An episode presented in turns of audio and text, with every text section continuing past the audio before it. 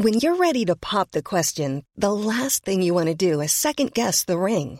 At Bluenile.com, you can design a one of a kind ring with the ease and convenience of shopping online. Choose your diamond and setting. When you find the one, you'll get it delivered right to your door. Go to Bluenile.com and use promo code LISTEN to get $50 off your purchase of $500 or more. That's code LISTEN at Bluenile.com for $50 off your purchase. Bluenile.com code LISTEN. Die Bevölkerung steht nicht mehr hinter Zelensky, egal was Hamas am 7. Oktober gemacht hat, das rechtfertigt in keiner Weise der kleinste Verbrechen auf der anderen Seite. Wie erklären Sie sich diese eklatanten Fehleinschätzungen, von denen ja viele heute noch behaupten, Zelensky sei in der Lage, militärisch die Russen zu besiegen? Das ist Wunschdenken im Grunde genommen.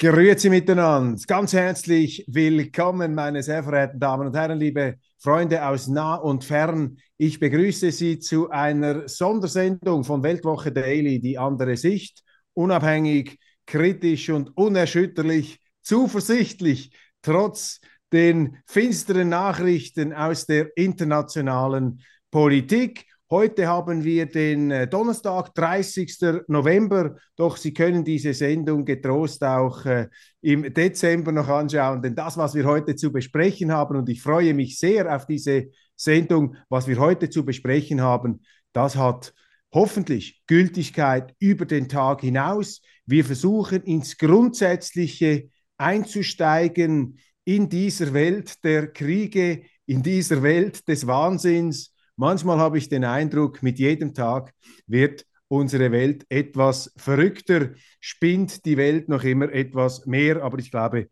das war vermutlich auch in früheren Zeiten so. Ich begrüße heute und ich freue mich sehr, dass er äh, zum ersten Mal im Gespräch mit mir ist in dieser Sendung, allerdings unseren Lesern schon wohlbekannt. Ich begrüße in Brüssel Herrn Jacques Beau. Und Herr Jacques Beau hat ein Palmares und einen Erfahrungshorizont. Das ist nicht ganz so einfach, da alles richtig zusammenzufassen. Bitte korrigieren Sie mich, Herr Bo, wenn ich etwas Falsches sage. Also, ähm, Herr Bo ist Oberst im Schweizerischen Generalstab. Er kommt noch aus der Zeit der glorreichen Armee 61, die international bewundert wurde. Er hat seine Sporen abverdient, damals noch im EMD, im Eidgenössischen Militärdepartement, in den letzten Tagen von Bundesrat Pierre-André Chevalat. Und er war dort ähm, tätig im strategischen Nachrichtendienst. Herr Bo hat übrigens in Genf studiert, er hat einen Master in Ökonomie, er hat ein Nachdiplomstudium in internationaler Sicherheit und nach seinen Erfahrungen in der Schweiz ist er aufgebrochen in die Welt. Ich glaube, man kann das so sagen. Sind Sie für die UNO tätig gewesen in verschiedenen Kaderpositionen, etwa in der UNO-Friedensmission. Sie waren auch im Sudan Chef des Nachrichtendienstes der UNO und sie haben auch ähm, bekämpft, ähm, sie waren in der Bekämpfung der Proliferation von kleinen Waffen. Sie haben auch NATO-Erfahrung gesammelt. Und Sie sind mir aufgefallen, Herr Bo, und Sie haben mir imponiert und Sie imponieren mir noch als unerschrockener Darsteller der Wirklichkeit aus ihrer Sicht. Sie haben im Zusammenhang mit dem Ukraine-Krieg, mit Russland, haben sie ähm, auch ähm, ja, Thesen, Ansichten und ähm, Perspektiven ähm, gebracht, die abgewichen sind von dem, was unsere Zeitungen geschrieben haben. Und sie sind auch im Nahen Osten jetzt hervorgetreten mit einer kritischen Sicht auf der Grundlage von Fakten und sehr langen internationalen Erfahrungen. So, jetzt nach diesem langen Einstieg möchte ich Sie ganz, ganz herzlich begrüßen in unserer Sendung, Herr Bo. Danke sehr. Steigen wir ein mit dem Thema Ukraine. Wo stehen wir da? Ja, ich glaube, wo wir stehen, habe ich schon vor einem Jahr beschrieben, im Grunde genommen, oder? Ähm, wissen Sie, ich war äh, im strategischen Nachrichten war ich zuständig für die Warschauer Paktenarmeen. Und äh, äh, ich, habe, ich kenne diese Länder alle ziemlich gut äh, vom Militär her.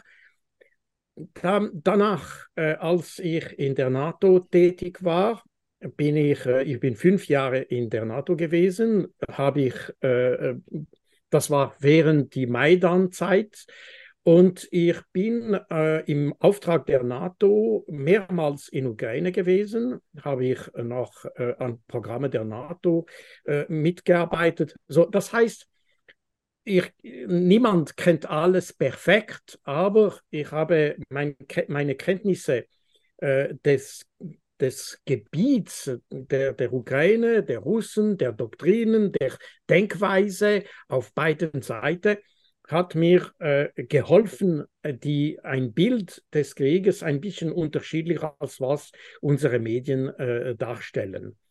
Und ich habe äh, schon vor einem Jahr, und ich kann sagen, genau einem Jahr, äh, habe ich bereits alle Probleme, die man heute feststellt, äh, waren identifizierbar. Und was, was interessant ist, ist, dass heute General Saluzhny, Valery Saluzhny, der äh, Oberbefehlshaber äh, der ukrainischen Streitkräfte, sagt heute genau, was ich vor einem Jahr sagte. Und was ist Ihr Befund? Also wenn man das nochmal in Erinnerung wie sehen Sie die Lage heute? Ich habe gerade eine Talkshow gesehen im deutschen Fernsehen, da hat eine NATO-Strategieexpertin gesagt, die ähm, Ukrainer seien dabei, jetzt doch wieder ganz wichtige Terraingewinne zu erzielen und diese Offensive sei eben doch erfolgreich. Es gibt ja immer noch Experten, die es so sehen. Ich glaube, Sie sehen es etwas anders. Nein, das ist, das ist, das ist faktisch falsch. Übrigens, es gibt eine sehr gute Zusammenstellung im New York Times publiziert, die genau darstellt, dass seit Anfang der sogenannten äh, Gegenoffensive hat Ukraine mehr Gelände äh, verloren als gewonnen in, in, in sieben Monaten äh, oder ja, sechs Monaten ungefähr. Und äh, heute hat sich die Lage gar nicht verbessert. Im Gegenteil, äh, die die Strategie der Russen seit Oktober äh, letztes Jahres war, äh, die äh, ukrainische Armee auszunützen. Das heißt, die, die, die Armee einfach zu, langsam zu zerstören, vermahlen, glaube ich. Ich, glaub, ich weiß nicht, ob das Wort auf Deutsch richtig ist, aber uh, grinding in, in, in Englisch, oder? Mhm. Zermalmen, Und, zermahlen. Ja, zermahlen, genau. Das war, das war die Idee und das ist genau, was die Russen seit Oktober letztes Jahr machen, konsequent. Das heißt, egal wie man äh, die Russen betrachtet, ob man die Russen gern oder schlecht hat oder ob man die Ukrainer gut oder schlecht hat, das spielt keine Rolle. Das ist ein Fakt. Die ukrainische Armee wird langsam zerstört und äh, man hat das äh, äh, beispielsweise oder beispielerisch in Bachmut gesehen, aber heute sieht man dass genau das gleiche Szenario in verschiedene kleinere Orten. Und da, das Problem ist, dass bei uns, wir haben uns selber überzeugt, dass die Russen unfähig waren, schlecht, schlecht bewaffnet waren, schlecht geführt waren, dumm waren und, und, und. Und ich bin, wie gesagt, mein, mein Beruf, mein ehemaliger Beruf war ein äh, strategischer Nachrichtendienst, Nachrichtendienstler. Da, und für mich als Militär, die, die Haupt, die, das, der, der größte Fehler, den man im Krieg machen könnte, könnte ist, sein Feind zu unter, äh, unterschätzen. Und das ist genau, was wir gemacht haben. Übrigens, die, die, die Ukrainer selber, die Soldaten, die Ukrainer haben, das wurde im Washington Post äh, übrigens gezeigt, ukrainische Soldaten sagen, wir haben unsere Medien geglaubt. Wir haben geglaubt, dass die Russen unfähig waren, keine Munition hatten, keine Panzer hatten und wir sind dann, wir sind angegriffen, wir haben angegriffen. Aber das war völlig falsch. Man hat uns getäuscht. es ist ja unglaublich, Herr Bo. Ich äh, kann mich erinnern, berühmte, also namhafte Schweizer Kriegskorrespondenten, etwa Kurt Pelda, in der Weltwoche geschrieben, kurz nachdem die Russen einmarschiert sind, diese Armee habe überhaupt keine Chance gegen die Ukraine zu gewinnen. Ich erinnere mich an ein Gespräch, das ich geführt habe im Oktober 2022 mit General Petraeus, USA, vier Sterne in Berlin. Er hat gesagt, Russland sei nicht mehr in der Lage, militärisch die Ukraine zu besiegen. Wir haben den anderen US-General Ben Hodges, der nun allerdings stark zurückgerudert ist, er hat damals gesagt, spätestens bis Februar 2023 werde die Ukraine Mariupol und andere Stützpunkte zurückerobert haben. Wie erklären Sie sich als Nachrichtendienstler diese eklatanten Fehleinschätzungen führender amerikanischer Generale, aber auch schweizerischer Medien, von denen ja viele heute noch behaupten, Zelensky sei in der Lage, militärisch die Russen zu besiegen. Äh, das ist eben das Problem, dass wir nicht mehr nach Fakten überlegen, sondern nach Wunsch. Das ist Wunschdenken im Grunde genommen. Das ist genau, was die Amerikaner sagen, wishful thinking. Und ähm, wir, äh, äh wenn wir die Fakten anschauen, egal ob, ob man, äh, nochmals, es ist wichtig zu trennen, ob man, was man denkt über die Russen und was die Realität im Feld ist. Das ist die Arbeit. Ein Nachrichtendienst kann sich nicht leisten, Emotionen zu, zu, zu haben, oder? Wir müssen mit Fakten, Wahrscheinlichkeiten arbeiten, nach, mit, mit, mit äh, Zahlen und, und äh, es geht um die Beurteilung der Lage, es geht nicht um äh, äh unsere eigene Meinung zu, zu zeigen oder zu, auszudrücken. Und, und ist Ihre strategische Einschätzung die im Moment jetzt mit dem Blick eines Nachrichtendienstlers, hat Zelensky noch eine Chance, diesen Krieg militärisch zu seinen Gunsten zu wenden? Das heißt, die russischen Streitkräfte aus dem Territorium der Ukraine herauszuwerfen. Ist das überhaupt noch zu erreichen, so wie die ukrainische Armee jetzt dasteht? Sie wird ja immer noch massiv unterstützt. Ja, das ist so. Man kann, man kann mit den Wörtern spielen. Man kann, das ist möglich, dass Zelensky die, die Russen auswirft, aber das ist extrem unwahrscheinlich, mhm. weil er hat die Mittel nicht. Er hat, äh, und übrigens, man sieht, dass die Amerikaner und auch die Europäer haben keine Mittel, um, um Ukraine unter, zu unterstützen. Und wir haben schon, die, die Russen hatten anfangs, äh, so im Februar zwei, äh, 2022, die haben zwei Ziele äh, eruiert, und zwar die Entnazifizierung und Entmilitarisierung. Diese zwei Begriffe sind aus der ähm, Potsdamer äh, Abkommen vom 1945 genommen. Wir werden nicht viel darüber diskutieren, aber Entnatifizierung, es ging um die Zerstörung von diesen paramilitärischen Streitkräften, äh, nämlich Azov-Regiment oder Verbände, äh, die äh, während acht Jahren im, im Donbass aktiv äh, waren. Und da, diesen Ziel wurde am 28. März 2022 äh, erreicht, laut die Russen selber. Sie haben gesagt, wir haben diesen Ziel erreicht. So, diesen Ziel kann man äh, wegnehmen.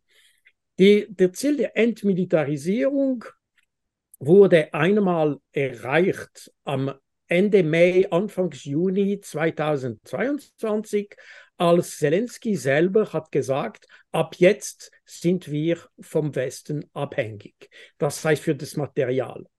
Und so ab, ab diese Zeit, dieser Moment hat die westlichen Länder haben Material nach Ukraine geschickt, vor allem altes äh, Warschauer Paktsmaterial aus den Ost, ehemaligen Ostblockstaaten, äh, ehemalige T-72, ehemalige äh, Flugzeuge und so weiter, das wurde nach Ukraine geschickt. Das wurde dann bis, das hat bis Ende letztes Jahr, das hat Ende 2022 ger, äh, äh, gereicht. Und dann hat man, äh, hat Zelensky gesagt und, und Saluzhny übrigens in einer äh, Interview in The Economist in äh, Mitte Dezember letztes Jahres, hat gesagt, um einen Sieg zu erreichen, brauchen wir 500 Panzer und so viele äh, Schützenpanzer und so weiter und so. Das heißt, dass Ende letztes Jahres wurde alles Material äh, geliefertes Material aus dem Westen wurde bereits zerstört und dann hat man angefangen mit äh, Leo 2, Leo 1 und so weiter. Übrigens, man hat angefangen mit Leo 2 äh, Panzer und jetzt sind die Deutschen kommen mit Leo 1. Das heißt, man hat angefangen letztes Jahr mit Panzer der äh, zweiten oder dritte Generation äh, gesprochen und heute man es bleibt nur ehemalige äh, Panzer. Übrigens haben die deutsche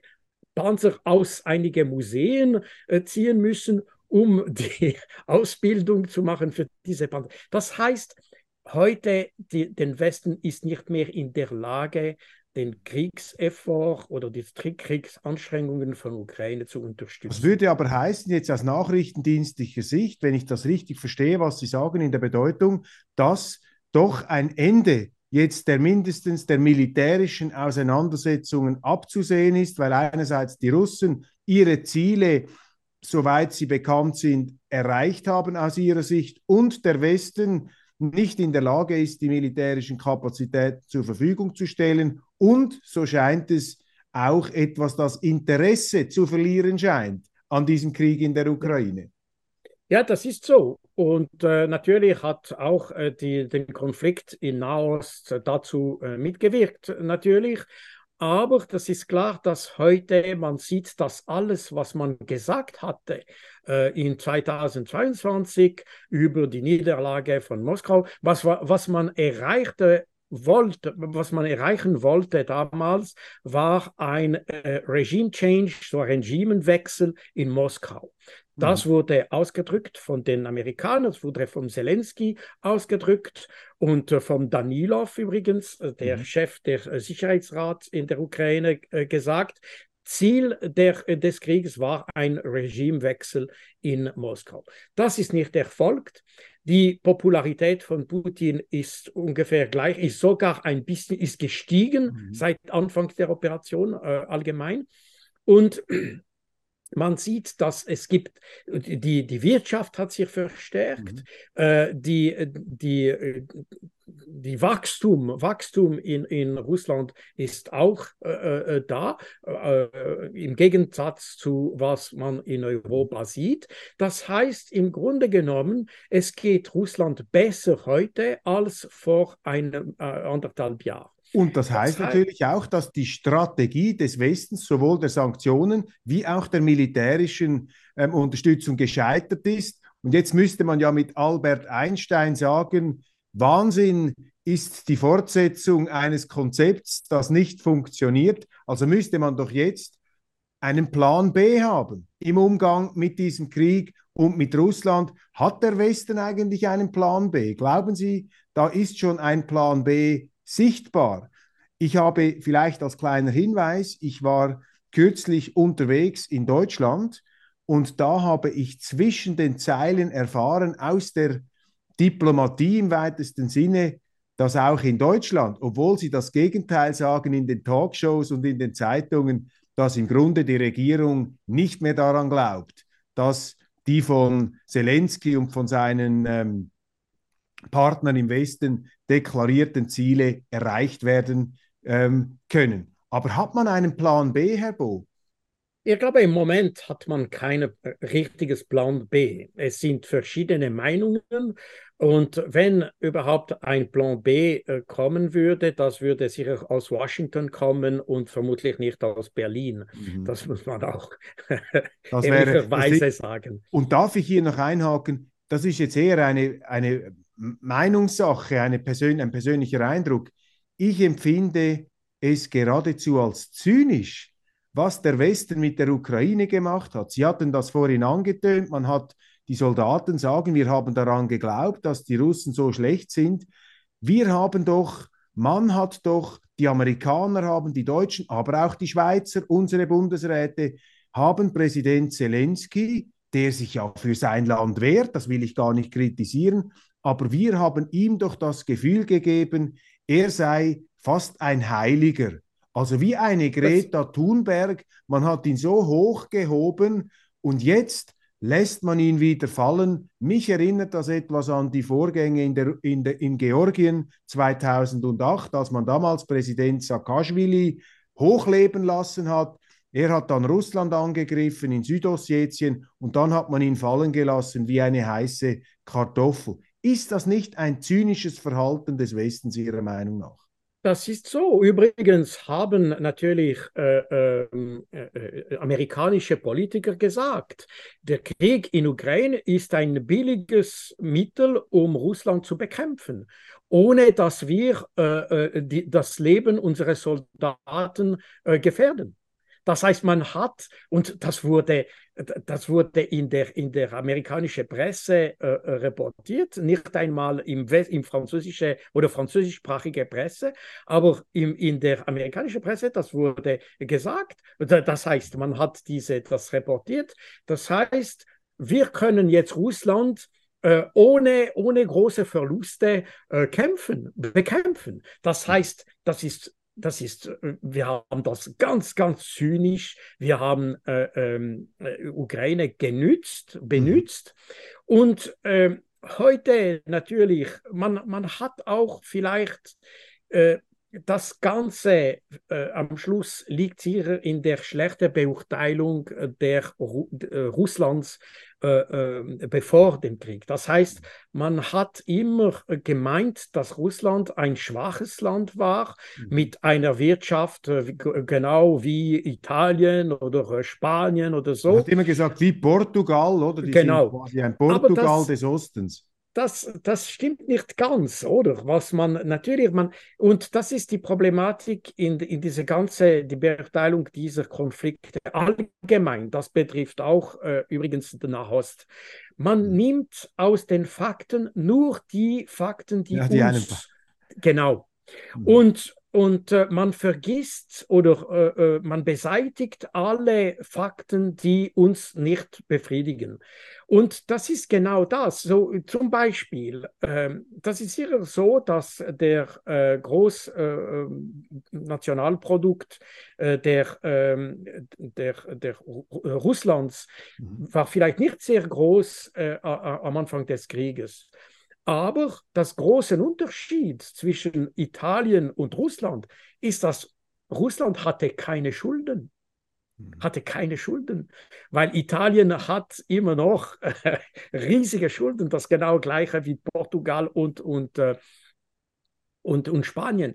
Und das ist ein wichtiges äh, Unterschied. Das heißt, wenn man ein, ein Land wie Russland isoliert, dann ist er äh, weniger empfindlich als ein Land, der sehr viele Schulden hat, oder? Mhm. Und das ist genau die, äh, das ist ein bisschen vereinfacht, aber das zeigt einfach, dass wir nehmen nur, was uns passt. Ja. Und das genau Gleiche, Sie haben vor allem äh, vor, äh, vorher äh, General Petreus erwähnt und mhm. so weiter. Die, die militärische Betrachtung war genau gleich. Man, man, hat uns, man hat nur die Fakten genommen, die uns passen. Mhm. Und wir haben nicht die, die, die alle Fakten in Betracht genommen. Mhm. Deshalb, wir haben immer, aber übrigens Petreus selber, als er in, in Irak war, hat auch selber den Feind unterschätzt, oder? Mhm.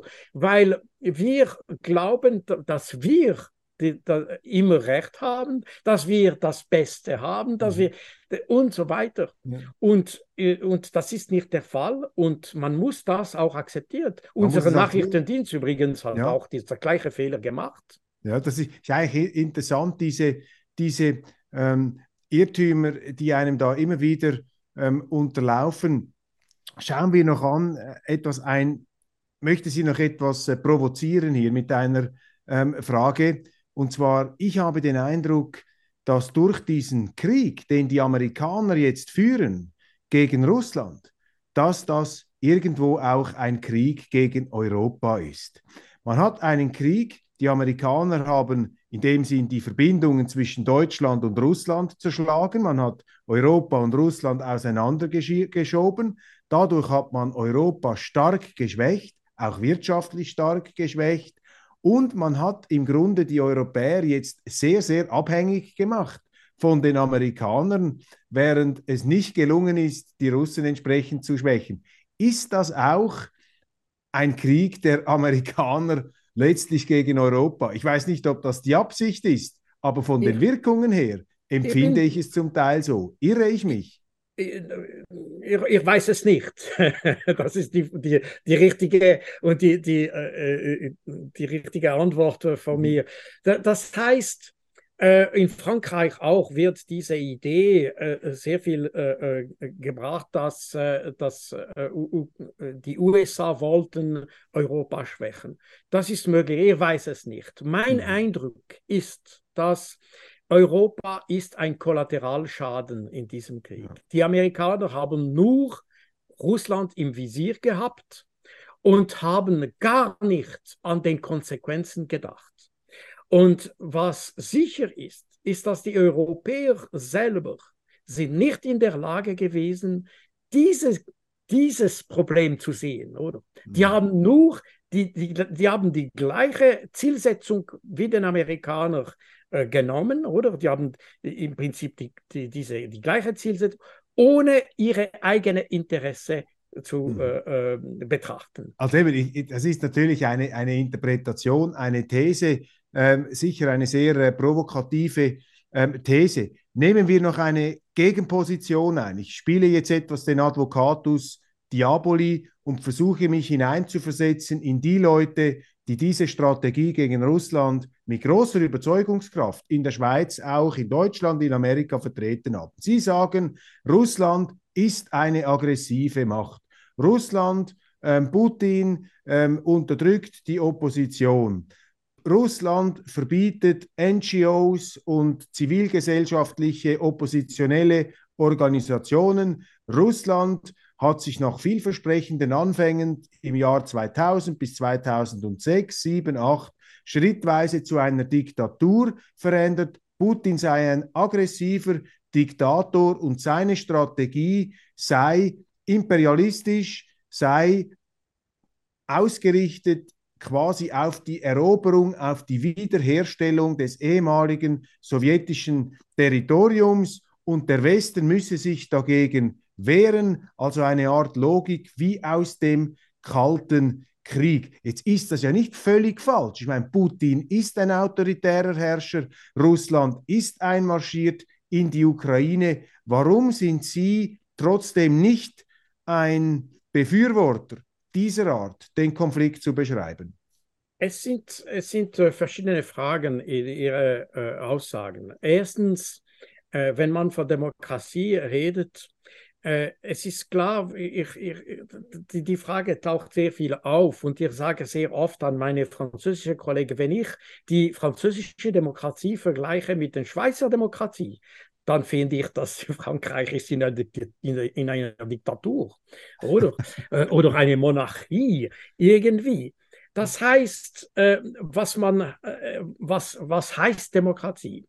Wenn man äh, den äh, Democracy Perception Index, und das ist eine Publikation, äh, äh, die jedes Jahr veröffentlicht wird, und die misst die, das Gefühl der Bevölkerung äh, bezüglich der Demokratie des Landes. Ja. Und man sieht, dass, äh, die, das, äh, das, dass in, in Russland das Gefühl der Bevölkerung, in einer Demokratie zu sein, ist grundsätzlich höher als in Frankreich. Also Sie sagen im Grunde, dass aus Sicht der russischen Bevölkerung der Eindruck, dass sie da von einem Potentaten ähm, unterdrückt werden. Dieses Gefühl ist da nicht zu registrieren. Genau, weil, gehen wir aber gehen wir noch ins Zweite hinein. Die Frage der aggressiven imperialistischen Außenpolitik. Man kann ja nicht abstreiten, dass Russland aufgrund der riesigen Dimension des Landes mit elf oder zwölf Zeitzonen, das ist ja schon ein Land, das in Quadratkilometern denkt.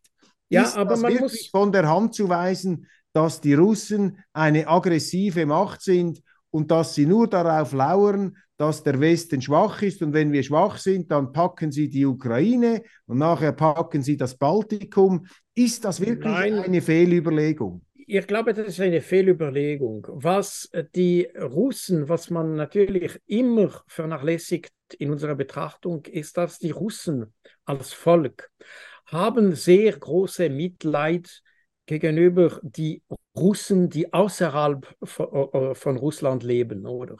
Und wenn diese Bevölkerungen schlecht behandelt sind, dann das Volk, das russische Volk äh, selber, übrigens, man hat in 2014, das war sehr interessant äh, zu beobachten, dass äh, die äh, Putin wollte nicht intervenieren in, äh, in, in Ukraine, ist nicht interveniert äh, übrigens, äh, mhm. aber die Bevölkerung wollte eine, äh, bereits einen Krieg mit, mit Ukraine damals, weil die russische Bevölkerung in Ukraine war beleidigt von der, der, der neuen Gesetzgebung und so weiter. Mit den Gesetzen gegen die russische Sprache genau. und die Denkmäler und in den Schulen und so weiter. Genau, genau. Und übrigens, man, man sagt natürlich nie in unseren Medien, dass Anfangs Juli äh, 2021 hat Ukraine ein Gesetz äh, äh, erlassen,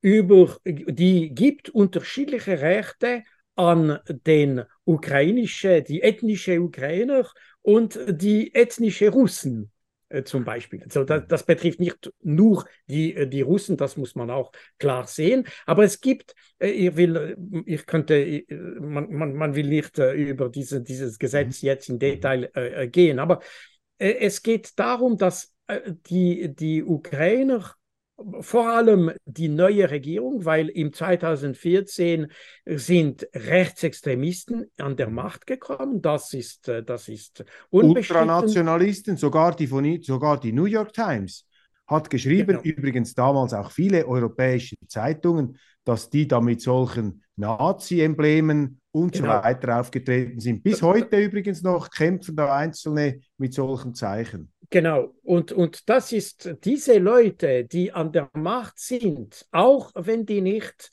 eine Mehrheit im Parlament haben. Das sind die Leute, die faktisch die Macht haben.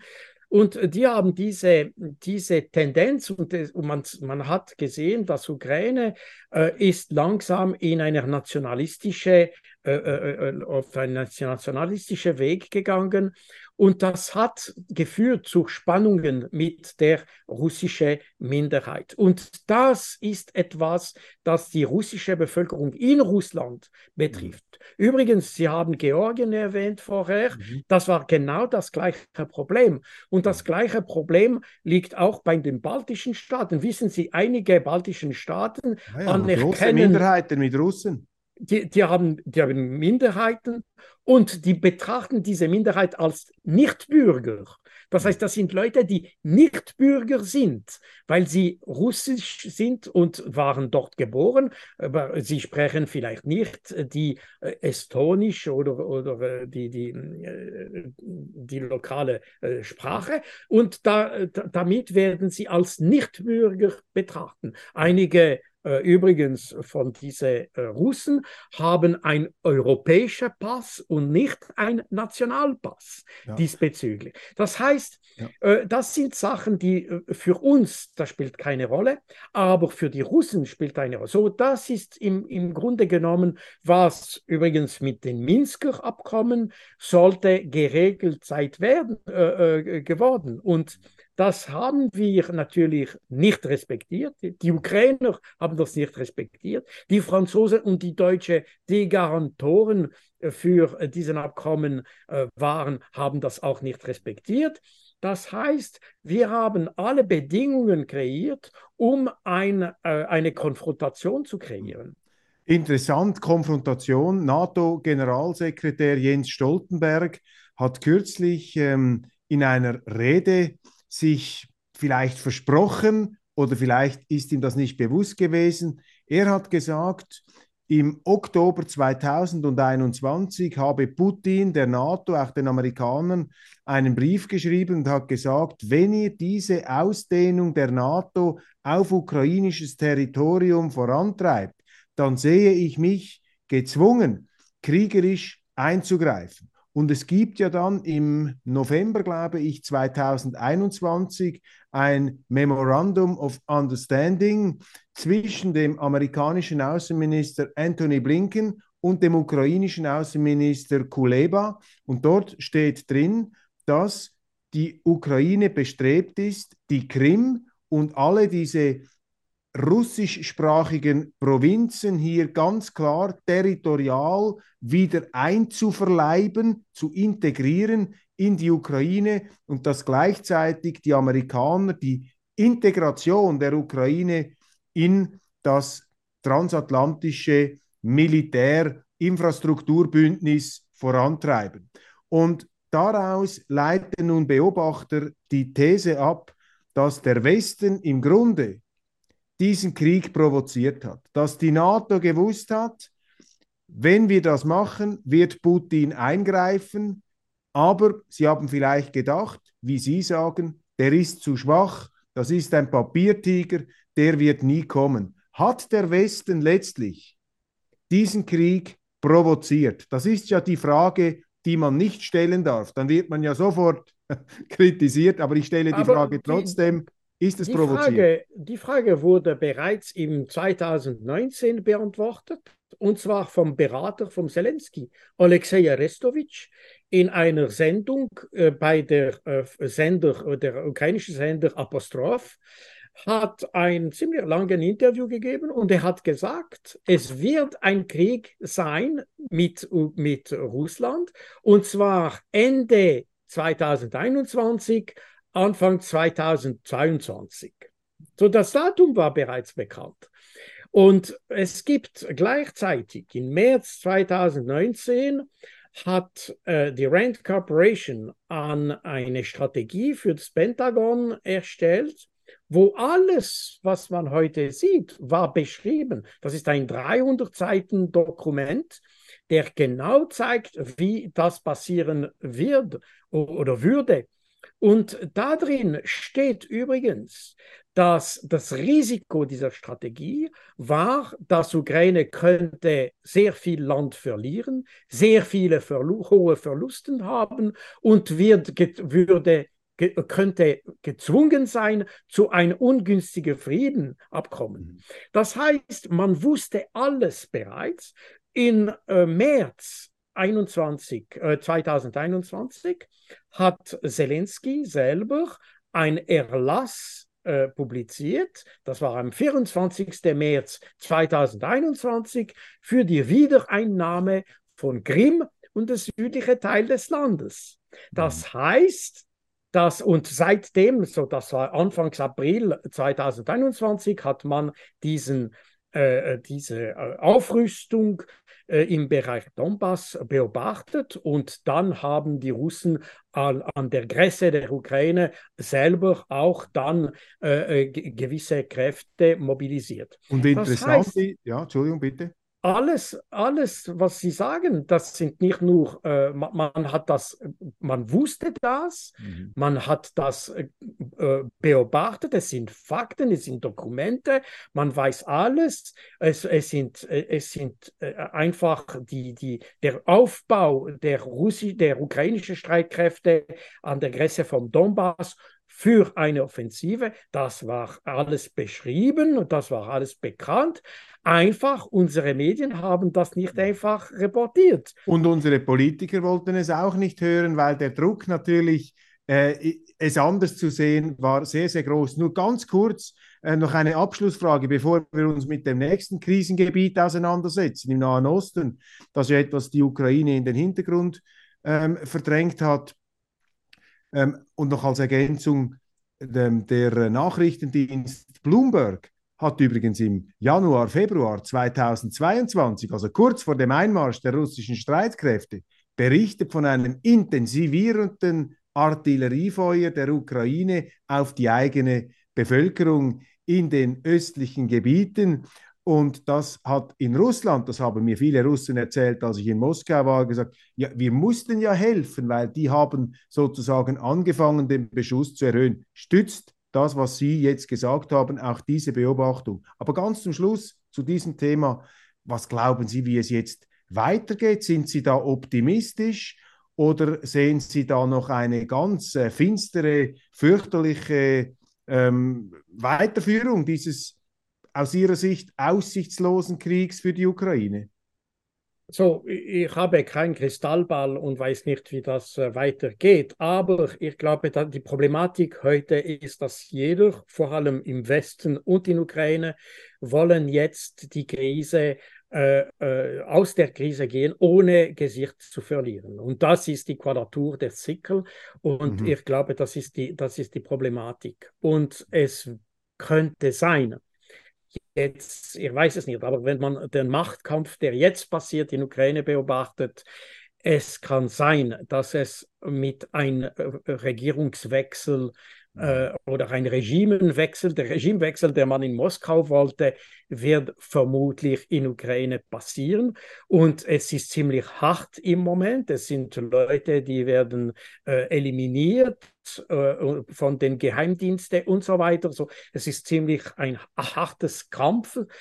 Ähm, der, äh, das ist, was Beobachter sagen, das ist ein Kampf zwischen Zelensky und Saluzhny der äh, Oberbefehlshaber äh, der ukrainischen Streitkräfte.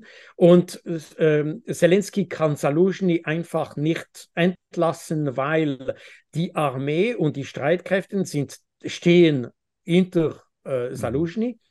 Und äh, hinter Zelensky stehen nur die, äh, die, Rechts-, die, die Ultranationalisten. Mhm. Das heißt, es ist, wir sind langsam in einer Situation, wo eine Konfrontation vielleicht innerhalb äh, der Ukraine passieren könnte. Das ist der Grund, warum die Amerikaner möchten, dass Zelensky äh, die, äh, die Wahlen, Präsidentialwahlen behälten. So, das könnte eine friedliche Lösung sein. Zelensky will nicht diese ähm, äh, mit, mit, mit äh, äh gegründete, äh, mit, mit äh, berechtigten Gründen, oder? Er sagt, mhm. man kann nicht eine Präsidentialwahl im Krieg. er haben. möchte die Wahlen nicht jetzt in diesem genau. kriegerischen genau. Zeit. Genau. Ich, ich kann das nachvollziehen, das ist, mhm. aber das, das hat als Konsequenz, dass vielleicht diesen Regimenwechsel könnte äh, gewaltsam passieren. Das ist meine Befürchtung. Aber ich habe keine Kristallball, ich weiß es nicht. Ich hoffe, dass es nicht so kommt. Ich hoffe, dass es friedlich äh, äh, äh kommt, aber es sind tatsächlich Probleme im Moment. Die Bevölkerung steht nicht mehr hinter Zelensky. Auch die ähm, Umfragen innerhalb der Ukraine zeigen, dass Zelensky hat sehr, sehr viel verloren äh, als mhm. Popularität, äh, im Gegensatz zu Putin übrigens.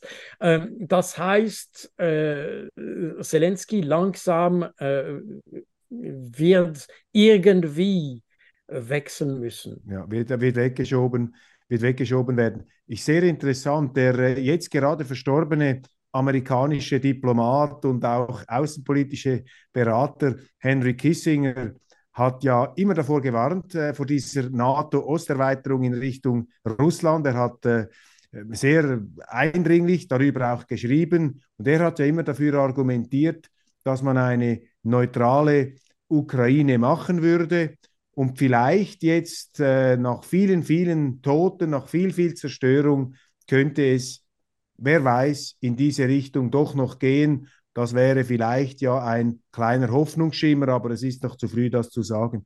Wir müssen jetzt auf ein anderes Gebiet noch zu sprechen kommen, Herr Bo. Es ist sehr interessant, was Sie sagen. Ich versuche hier ähm, das einzufangen. Wir machen einen Tour d'horizon der Kriege und der Krise. Wir müssen über den Nahen Osten, den Nahen Osten sprechen. Und ich habe heute ein Editorial geschrieben. Ich gebe zu, ich bin ein, ich habe großes Verständnis auch für Israel. Ich sage, das ist eine fürchterliche Situation nach diesem Terrorangriff vom 7. Oktober. Man wird angegriffen, da werden eigene Bürger bestialisch umgebracht. Und wie musst du als Staat darauf reagieren, auf einen islamistischen Gegner, der sich hinter den eigenen Zivilisten versteckt, der Tunnels hat und so weiter im Boden. Also ich sehe da natürlich das Dilemma und auch den Versuch der Hamas jetzt, Israel durch eine Überreaktion zu delegitimieren, quasi Israel hinzustellen als der ganz Böse. Auf der anderen Seite, und ich habe hier zwei Seelen in meiner Brust, und darüber habe ich jetzt in der Weltwoche geschrieben, auf der anderen Seite. Burroughs Furniture is built for the way you live. From ensuring easy assembly and disassembly to honoring highly requested new colors for their award-winning seating, they always have their customers in mind. Their modular seating is made out of durable materials to last and grow with you. And with Burrow, you always get fast, free shipping. Get up to 60% off during Burrow's Memorial Day sale at burrow.com slash ACAST. That's burrow.com slash ACAST. burrow.com slash ACAST. A lot can happen in three years, like a chatbot may be your new best friend. But what won't change? Needing health insurance. United Healthcare Tri Term Medical Plans, underwritten by Golden Rule Insurance Company, offer flexible, budget friendly coverage that lasts nearly three years in some states. Learn more at uh1.com. Irritiert mich die Doppelmoral. Wenn ich jetzt schaue in der Ukraine, ab dem ersten Tag, kaum waren die Russen in der Ukraine, hat man geschrieben, hat man gesagt und die Politiker haben es wiederholt. Putins Guerre de l'Annihilation, Annihilation, sein Vernichtungskrieg. Putins Vernichtungskrieg. Putin ist ein Kriegsverbrecher. Wir haben Butscha, wir haben die Kinder, die da abgeschleppt werden, die wegtransportiert werden. Und das internationale Strafgericht von Den Haag hat schon einen Haftbefehl erlassen gegen Putin in Rekordzeit. Jetzt sehen wir einen Krieg im Nahen Osten. Wir sehen fürchterliche Menschenrechtsverletzungen, Kriegsverbrechen durch die Hamas in Israel und wir sehen jetzt einen Gazastreifen in Trümmern mit vielen, vermutlich über 10.000 Toten, darunter viele Kinder und Frauen und da hören wir nichts mehr. Ich kann die Fakten im Boden nicht beurteilen, aber ich empfinde hier eine Doppelmoral, dass man mit unterschiedlichen Ellen misst.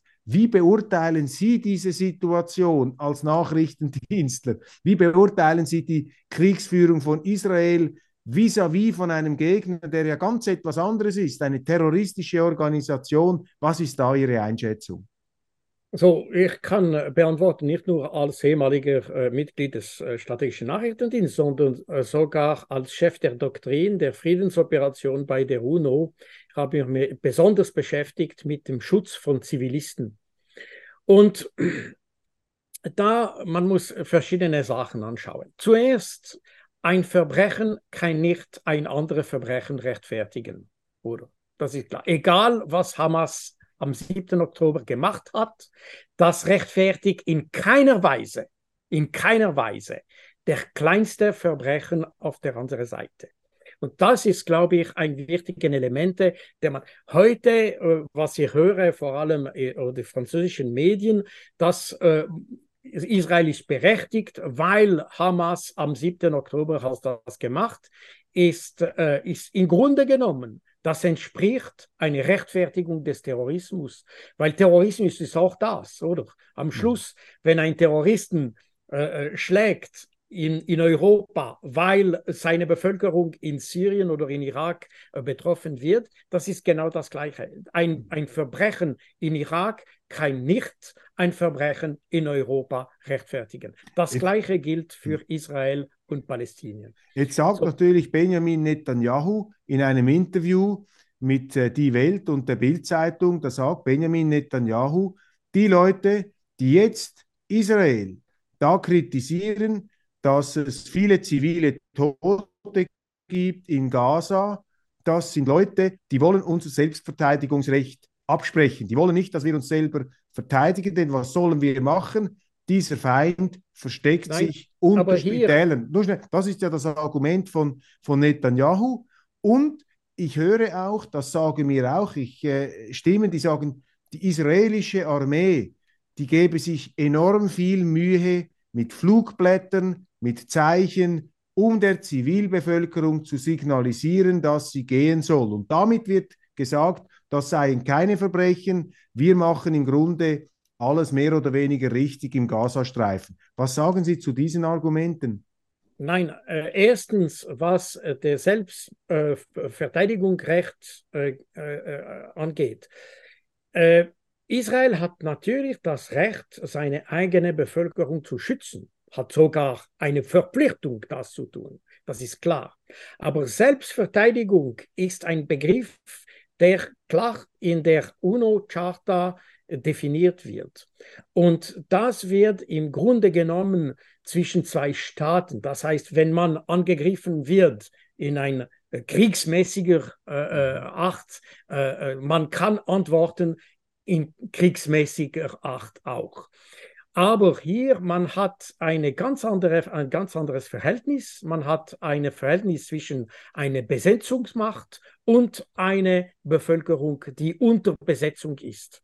Und daran äh, ist die, diese UNO-Charta, der Artikel 51 der UNO-Charta, kann dann nicht angewendet werden.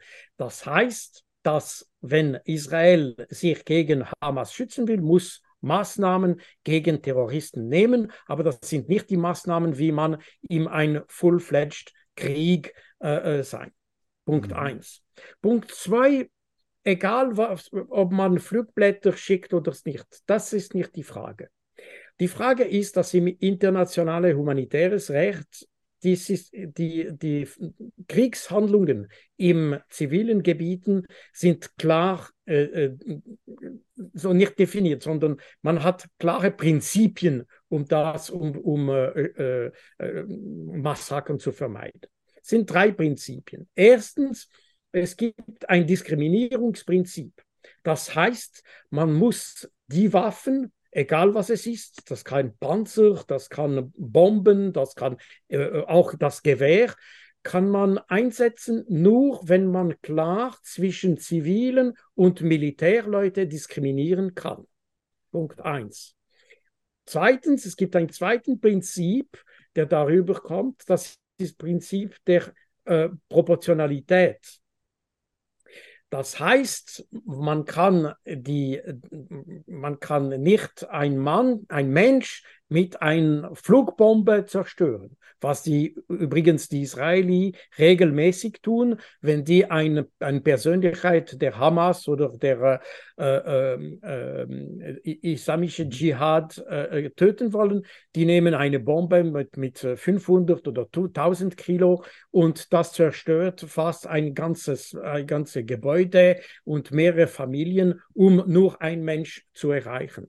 Das ist das Prinzip der Proportionalität. Das ist falsch. Und das sehen Und, Sie, also wenn ich das einfach noch einmal anwende, Sie sagen, also Israel verletzt eigentlich diese genau. Grundsätze genau, durch genau. die Kriegsführung das in ist genau Gaza. Das. Und das sind faktische Sachen. Das ist, das ist nur faktisch. Das hm. dritte äh, Element ist äh, der, ähm, das dritte Prinzip im humanitären internationalen Recht, das ist Prinzip der Vorsicht. Dass wenn man nicht weiß, wer oder wenn meine Waffen äh, äh, erreichen will oder betreffen will, dann werde ich diese Waffe nicht einsetzen. Man muss andere mhm. Waffen einsetzen. Mhm. Und das ist nachher, wenn man diese Prinzipien anwendet, das heißt nicht, dass äh, Israel nichts gegen Hamas tun kann, aber es muss andere Methoden anwenden, zum Beispiel Special Forces, mhm. mit, Spe äh, mit Leuten, die gezielt mit äh, äh, Snipers und, und Spezialeinheiten,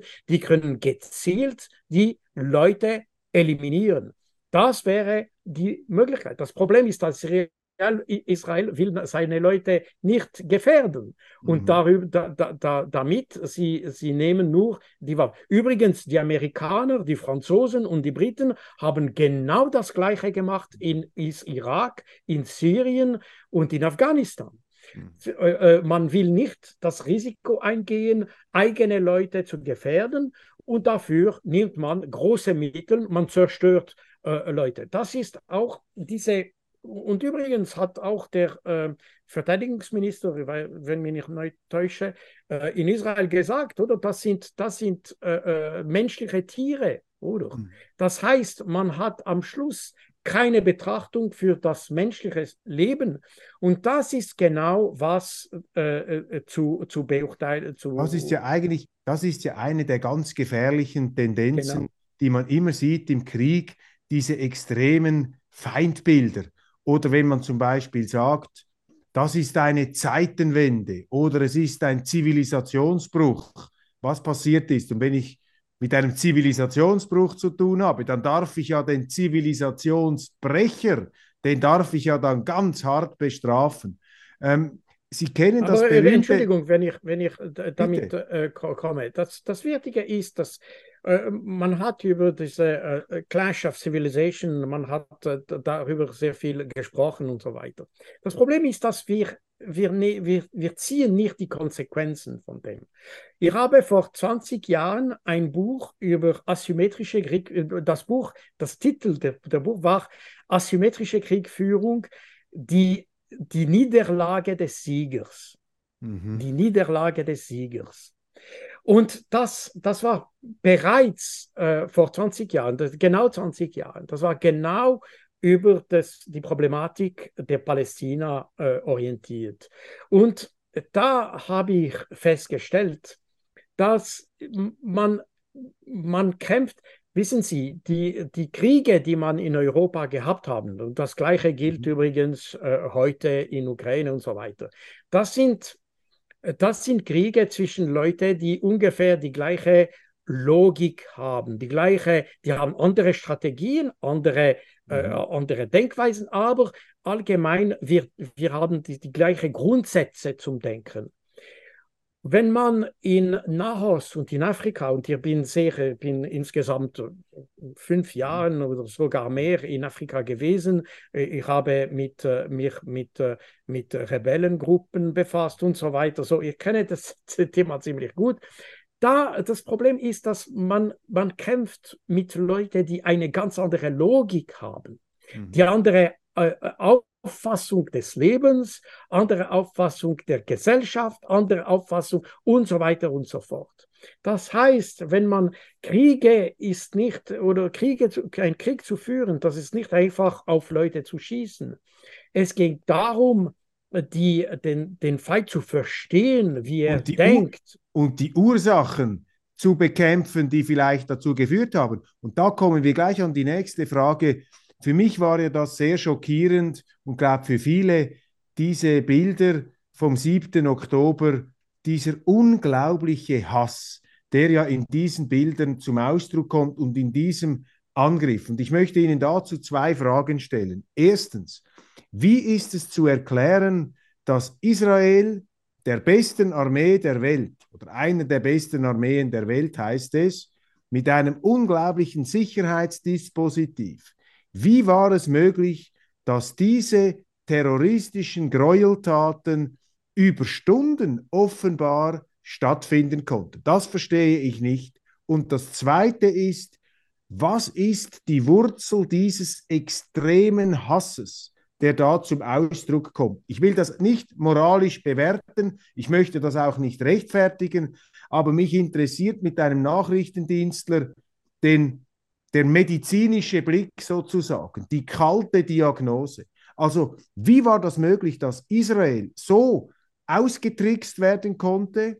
Und zweitens, wie, was ist der Grund dieses extremen Hasses der Hamas? Das ist ja, glaube ich, eine neue Qualität.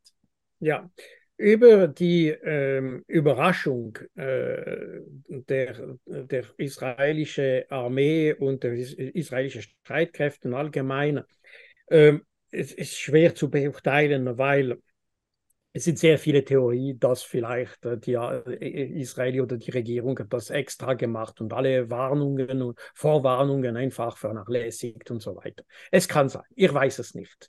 Aber man muss auch, man muss nicht vergessen, dass äh, auch das best vorbereitete Armee oder System kann überrascht werden. So für mich, das ist nicht ähm, äh, Überraschung, ist, wenn man ein, wenn ein Angreifer bestimmt einen Angriff machen will, er macht seine Vorbereitungen ganz heimlich und so weiter. So für mich, äh, das ist vorstellbar dass ein, ein Land auch mit so viele mhm. äh, Elektronik und Überwachungsmitteln und so weiter, das ist mir völlig. Übrigens, wissen also die Sie. Sicherheit, weil ich, nur schnell, ich schaue immer noch etwas auf die Uhr, Entschuldigung, Herr Bo, ist, äh, ich ja. will das nur. Ähm, also man kann sozusagen dieses Überraschung, es gibt keine totale Sicherheit, auch wenn man in dem Sinn ein lückenloses, scheinbar lückenloses Netz hat. Jetzt eine Frage, dieser Hass. Was ist der die Wurzel des Hasses. Es gibt das berühmte Video von General Charles de Gaulle. Das wird, da wird er auch kritisiert für dieses Video. Und er sagt 1967 über Israel, er sagt, man fragt ihn, qu'est-ce qui se passe euh, en Israël? Est-ce que vous pensez, mon général? Und er sagt, vous savez, l'Israël, c'est une occupation Et si vous avez une occupation, ça donne la répression, ça donne la Deportation et la Resistance. Das war quasi seine de Gaulle'sche Interpretation, also eine Besetzung von Gebieten führt zu Unterdrückung, führt zu Deportationen und es führt zu einer Resistance. Ist das, was wir jetzt sehen im Nahen Osten, ist das die Resistance gegen die Besatzungsmacht Israel? Wenn man das, das fragt. Genau, ja. Das ist genau so. Äh, übrigens, man muss auch äh, anerkennen, dass wir, die Palästinenser, nie äh, oder mindestens die Israeli haben die Palästinenser nie als richtige Partner äh, betrachtet.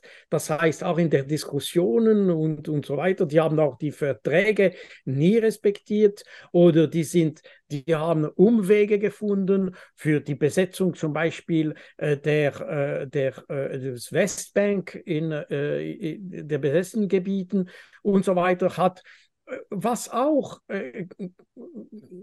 geht mit dieser Hass, glaube ich, das ist den Fakt, dass Israel kann sich leisten, so viele Sachen ohne äh, irgendwelche Sanktionen zu, zu haben.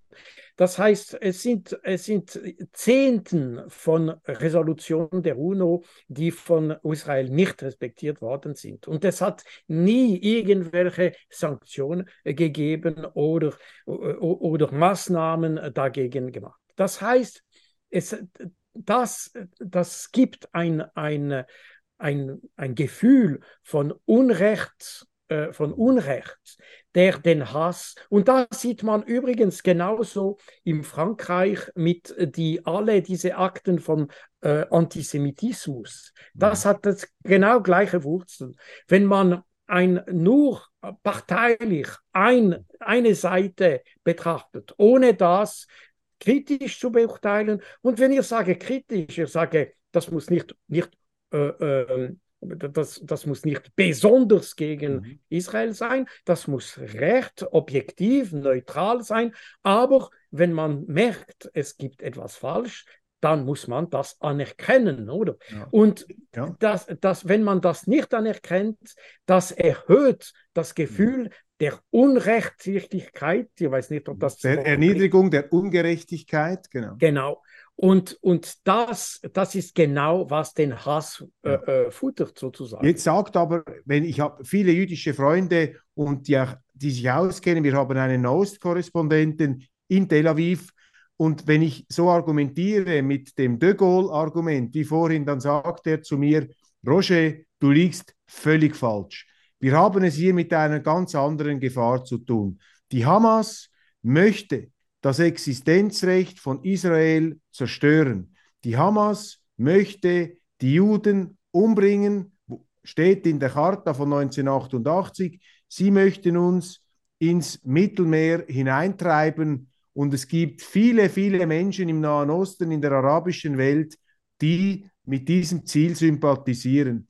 Und wir müssen die Abschreckung unseres Staates bekräftigen. Und wenn wir Schwäche zeigen, wenn wir nur mit Special Forces diesen Krieg führen, diesen fürchterlichen Terroranschlag sozusagen, unser Gegenschlag, dann wird das eben als Schwäche ausgelegt und dann ist Israel in seinem Existenzrecht bedroht. Und ich, ich nehme das ernst, diese Aussagen. Ich glaube, dass sehr viele Israelis, ich bekomme auch solche Zuschriften, sehr viele Israelis haben das Gefühl, ihre staatliche Existenz ist bedroht. Die Juden, die dem Holocaust sechs Millionen umgebracht in Europa, sie haben kein sicheres Land mehr. Israel ist kein sicheres Land und darum muss man mit dieser Härte zurückschlagen. Was sagen Sie zu diesem Argument? Zuerst, äh, ich muss sagen, ich bin im Kontakt mit sehr vielen Journalisten, vor allem in Amerika, oder? Ich habe vier, vier, vier Jahre in Amerika gelebt und habe äh, ziemlich viel Kontakte mit, äh, mit jüdischen äh, ähm, äh, Journalisten in Amerika. Und das sind die größten Kritiker von Israel. Mhm. Und äh, sie haben äh, äh, sehr viele äh, Websites und Zeitungen und so weiter. Das, das sind die, die, die größten Kritiker von Israel. Punkt. Das ist der Punkt eins. So, nicht alle Juden sehen da, wie äh, es ist in Israel äh, ge gedacht wird. Das ist Punkt eins. Punkt zwei, Sie haben das selber erwähnt. Sie haben erwähnt die Hamas-Charta vom 1988. Aber diese Charta ist nicht mehr gültig. Es gibt eine neue Charta, die wurde im 2017 geschrieben und die hat die, die, die, die, hat die andere ersetzt. Und da drin, es geht, das Wort Jud, jüdisch äh, mhm. wird nicht einmal erwähnt oder ist erwähnt, aber im friedlichen Sinn. Das heißt, die sagen, wir haben nichts gegen die Juden, wir haben gegen die Zionisten. Das heißt, die Regierung, die, die, politische Dimension, nicht wegen das Volk. Wir, wir, wir möchten friedlich mit den Juden leben. Und es geht kein Wort, kein Wort über die Zerstörung von Israel. Und das ist die Charta vom Hamas. Aber hier interessanterweise, niemand erwähnt diese neue Charta. Man erwähnt immer noch die Charta von 1988, weil da wurde damals tatsächlich von der Zerstörung von Israel und so weiter gesprochen. Aber mhm. dies, die, äh, äh Hamas hat in 2005 äh, mit, äh, mit äh, seine äh, mit den die, die als als die die die die Israeli die Gaza-Streife äh, verlassen haben, hat äh, Hamas die, die Sache übernommen sozusagen, hat angefangen, sich politisch einzusetzen und hat eine politische Wende haben wollen. Wir haben das verhindert. Wir haben das verhindert. Aber die, die Zielsetzung der, des Hamas war, eine politische Bewegung zu werden. Mhm. Und damit, die haben auch politisch eingewirkt, die haben dafür auch sehr viele Unterstützung gehabt in Palästina. Und und das war, das war die Idee. Die, die, und dafür im, im, im 2017, die haben diese äh, neue äh, äh, Charta äh, geschrieben und die ist gar nicht äh, gegen, mhm. gegen das ja. jüdische Volk, ja. absolut nicht. Und die hat ungefähr die gleiche Meinung, das ist, äh, das ist die, die, die, die gleiche, die, die haben im Prinzip die gleiche Meinung oder eine ähnliche Meinung wie den Geist der Resolution 181 vom 1947, die damals eine Teilung des Landes wollte, aber mit einer Absprache zwischen die beiden Völker. Hm. Eine Absprache, die nie stattgefunden hat.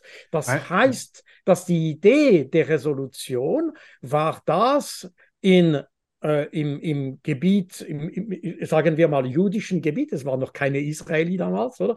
Im jüdischen Gebiet sowie im arabischen Gebiet. Es würde Referendum geben, mhm. es würde Absprache geben zwischen der Bevölkerung und den Behörden, um eine friedliche Teilung des Landes zu haben. Und Diese das ist ungefähr. Ja ja, das ist ungefähr die gleiche, die gleiche Haltung des Hamas heute. Ja, heute. Übrigens, der Hamas hat die Grenzen vom Juni 1967 angenommen. Das heißt, das ist völlig in, in, in, in was der Hamas sagt, ist völlig äh, äh kompatibel mit was UNO-Resolutionen also, gesagt haben. Sie, sag, Sie sagen, aber ich meine, man muss sagen, wenn die Hamas so rational sich entwickelt hat, wieso macht sie dann eine derartige Gräuelattacke? Weil mit diesen terroristischen Aktionen hat sich ja Hamas komplett eigentlich ins Abseits manövriert, dass selbst Leute, die äh, Sympathien haben für Palästina, ähm, kommen in eine Art Erklärungsnotstand und müssen dann sagen, ja, aber um Himmels Willen, wieso sind sie dann so äh, so ja. brutal vorgegangen. Ähm, das sieht ja geradezu danach aus und das hat mir auch ein jüdischer ähm, Autor einmal erzählt. Er hat gesagt, weißt du,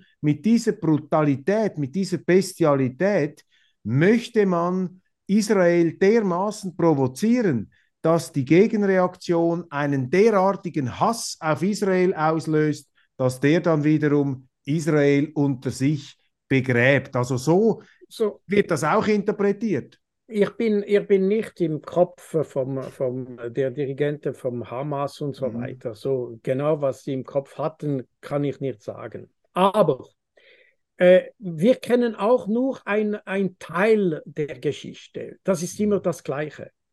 Äh, es sind seit äh, 2021 Diskussionen, oder die Hamas hat ver versucht, Verhandlungen äh, mit der Regierung zu haben für die Befreiung von all diese äh, Leute, die äh, in Gefängnis sind in, in Israel, äh, die Palästinenser, nicht nur von der Gazastreife, sondern auch vom Westbank. Und die zum Teil äh, verhaftet worden sind ohne irgendwelche äh, mhm. Anklage, oder?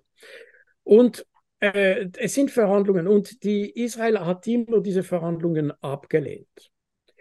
Das heißt, dass langsam ist die Idee gekommen in, in, im Hamas, dass vielleicht sollte man äh, Gefangenen selber haben, um dann einen Austausch machen mit, äh, mit Israel. Das ist ungefähr, das ist die, die Mechanik. Ob das richtig passiert ist oder nicht, das weiß ich nicht. Das mhm. muss, äh, da, da muss man auch aufpassen, auf was gesagt worden ist. Was man äh, weiß vom 7. Oktober, ist nur sich teilweise richtig. Man hat äh, äh, Zeugen, das heißt israelische Zeugen, die sagen eine völlig andere Geschichte, als was unsere Medien sagen, mhm. dass zum Teil der größte Teil der Leute, die gestorben sind ähm, an diesem Tag, waren eigentlich von der israelischen Armee getötet. Und das geht zusammen mit vermutlich die Frage, die vorher Sie äh, äh gestellt haben, dass im, am 7. Oktober die äh, israelische Armee wurde auf dem falschen Fuß genommen sozusagen und hat reagiert und zwar mit Panik. Und mhm. wenn man sieht, äh, wie äh, übrigens Interviews von Soldaten, von israelischen mhm. Soldaten, man merkt, und die sagen selber, dass sie haben mit Panik reagiert. Und man hat mhm. geschossen, auch wissend, mhm. dass es israelische Zivilisten äh, da waren. Also ich, und, wenn ich nur schnell einfach, meine, ist natürlich schwierig. Ich habe jetzt auch mit unserem Korrespondenten gesprochen, der natürlich mit Leuten geredet hat, die in diesen Gebieten waren, die ihm schon auch solche Gräuelgeschichten. ich sage mal, es ist sicher nicht ganz einfach hier, da gebe ich Ihnen alles klar, alles Wahrheit klar, aber festzulegen. Aber es gibt eine Diskrepanz. Ich wollte nur, weil wir langsam die Zeit ähm, im Griff auch haben, die Zeit im Griff haben müssen, möchte ich noch versuchen, ähm, etwas zum Abschluss in die Zukunft zu schauen, Herr Bo. Und zwar ist sehr interessant. Man hatte am Anfang die Befürchtung, dass das eskaliert. Und jetzt sehe ich Meldungen, Bloomberg, interessant, Saudi-Arabien hat offenbar mit dem Iran ähm, bestimmte, mit Iran bestimmte Abkommen oder Vereinbarungen getroffen, dass man wirtschaftlich zusammenarbeitet, dass man Dinge macht, und die Erwartung von Saudi-Arabien ist, dass Iran sich zurückhält und dass man jetzt nicht hier diesen Krieg, diesen Gaza-Krieg zum Anlass einer Eskalation nimmt. Wir sehen auch, dass die arabische Welt nicht explodiert ist aufgrund dieser Bilder. Meine Frage, sehen Sie hier ein baldiges Ende? Also kommt das zum Glück nicht so schlimm heraus, wie man vielleicht gedacht hätte? Wie wird es da weitergehen? Was ist da ein Szenario jetzt aus Sicht des Nachrichtendienstlers? So, zuerst, man muss äh, sehen, dass die arabischen Länder haben nicht emotional reagiert, äh, sondern ganz vernünftig. Und äh, es gab äh, vor kurzem ein, äh, ein Treffen der äh, Arabischen Liga und ähm, der Organisation von der arabischen Staaten und äh, einige wurden enttäuscht, dass diese, dieses Treffen hat nicht äh, äh eklatante äh, äh, Ergebnisse gegeben und man hat nicht eklatante Maßnahmen getroffen und so weiter. Aber im Grunde genommen, die arabischen Staaten haben das ganz, äh, ähm, die haben ganz vernünftig reagiert. Die haben gewisse äh, Maßnahmen getroffen, die nicht spektakulär sind, aber wichtig sind. Aber das ist immer Schritt mit Schritt, oder? Das sind Leute, die sind, die sind äh, äh, angewöhnt zu verhandeln und die, die haben das so gemacht. Und wichtig ist, dass heute zum Beispiel die Reden mit Iran. Iran hat nie, nie gesagt, sie würden irgendetwas mhm. tun in diesem Konflikt mit äh, Gaza. Das ist nicht das ist nicht sein, sein Kampf. Äh, das gilt auch für Hezbollah. Ich glaube, was die Informationen, die ich habe, zeigen, das sind vor allem die Israelis haben auf Hezbollah geschossen als Dissuasionsmaßnahmen sozusagen, aber mhm. Hezbollah hat nie Übrigens, Hezbollah hat nicht die gleichen Ziele wie die Palästinenser. Ja, ja. Die, die, die, die wollen nicht äh, äh, äh, Territorien befreien, außer was genau an der Grenze von Israel, von, zwischen Israel und Libanon ist. Und was das sind, aber das sind nur einige Quadratkilometer, das ist nicht viel. Und äh, äh, Hezbollah will nicht da einen Krieg eingehen, nur für das. Das mhm. ist ganz klar. So, das heißt, die arabischen Länder haben eine vernünftige Stellung äh, genommen. Die werden schrittweise gehen. Aber sicher ist, dass im Moment man sieht, dass die amerikanische Führung sieht, dass äh, die, die, den äh, Support oder die Unterstützung von Israel stark gesunken ist. Und im, jetzt, obwohl die Israeli taktische äh, Vorteil haben im Feld, die haben einen strategischen Nachteil gehabt. Es sind mehr und mehr Leute in Amerika und in Europa, auch die Leute, die damals sehr massiv für Israel waren, die heute sehr kritisch gegenüber mhm. Israel sind. Weil es geht nochmals, ich sage, wie was ich vorher gesagt habe, ein Verbrechen kann nicht ein anderes Verbrechen rechtfertigen. Also Und Sie das sehen, ist klar. Ja, Sie sehen hier also eine, ich sage jetzt mal, eine Perspektive der Sachlichkeit. Ich möchte meine letzte Frage stellen, Herr Bo. Wir haben ausführlich gesprochen. Vielen herzlichen Dank für Ihre Zeit, dass Sie uns Ihre, Ex, Ihre Zeit hier offerieren und Ihre Expertise. Ähm, Sie beschäftigen sich Ihr Leben lang mit Konflikten. Sie haben sich in den Kriegsgebieten bewegt. Sie haben in, die, in den fürchterlichen Abgrund hineingeschaut. Jetzt kommen wir auf die Weihnachtszeit, jetzt kommen wir auf das Fest der Liebe, könnte man sagen. Was ist für Sie eigentlich die beste Nachricht aus letzter Zeit? Oder wo sehen Sie einen Lichtblick am Horizont dieser sehr, sehr dunklen außenpolitischen Wolken? Das ist eine gute Frage. Ich sehe keine große äh, Lichtblick. Aber ich habe Vertrauen, äh, wissen Sie, ich habe, äh, wie Sie gesagt haben, haben wir befasst mit sehr vielen Konflikten.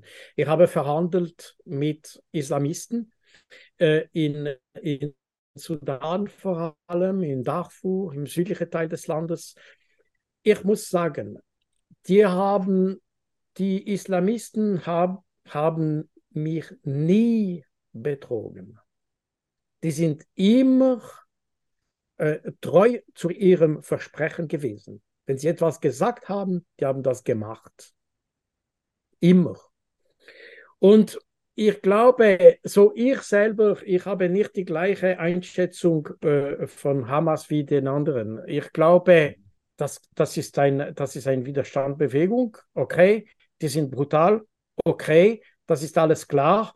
Und äh, das andere, das muss auch internationale Kommissionen und so weiter, unter, Untersuchung, äh, äh, äh, Kommissionen bestimmen, was passiert ist. So, ich will nicht beurteilen, was ich nicht gesehen habe. Aber ich glaube und bisher, ich muss sagen, alles, was äh, der Hamas äh, gesagt hat, die haben das gemacht, was sie sagen. Die haben sich eingehalten, immer was, was wenn eine, ähm, wenn ein, ein ähm, äh, äh, Ceasefire, äh, ein Waffenstillstand, ein Waffenstillstand gebrochen worden, das ist ich habe das, das sehr gut geschaut. Das wurde immer von Israel mhm. äh, äh, gebrochen. Mhm. Nie von den, von den Hamas, immer. Aber man sieht das in unseren Medien nicht. Mhm. Deshalb, das Problem ist, dass wir sind sehr schlecht informiert auf was, auf was passiert.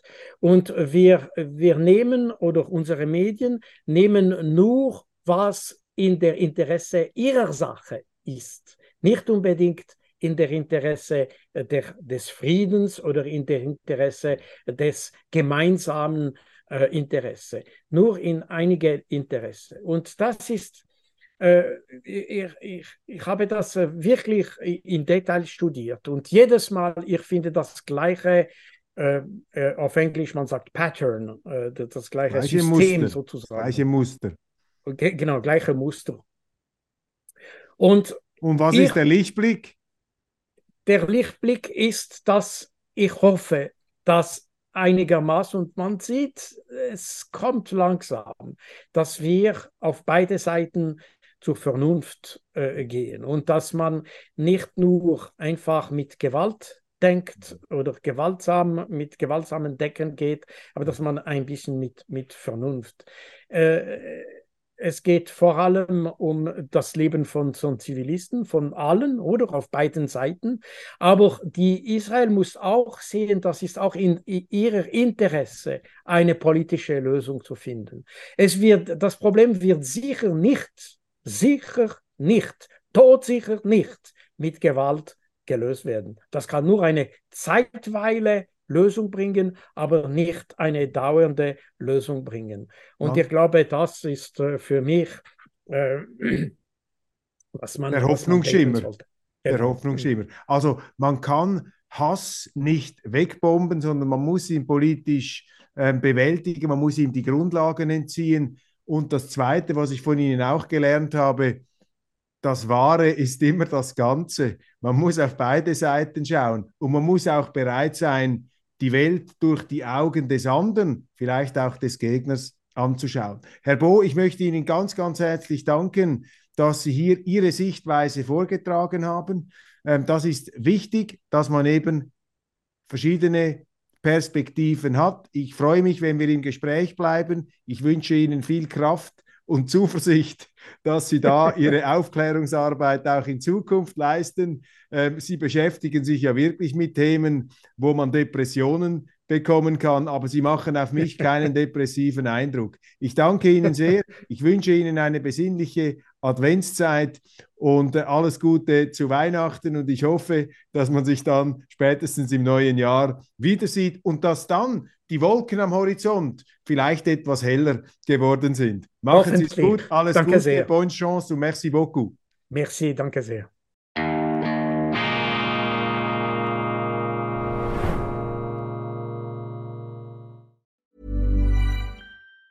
Even on a budget, quality is non-negotiable. That's why Quince is the place to score high-end essentials at 50 to 80% less than similar brands. Get your hands on buttery soft cashmere sweaters from just 60 bucks, Italian leather jackets, and so much more.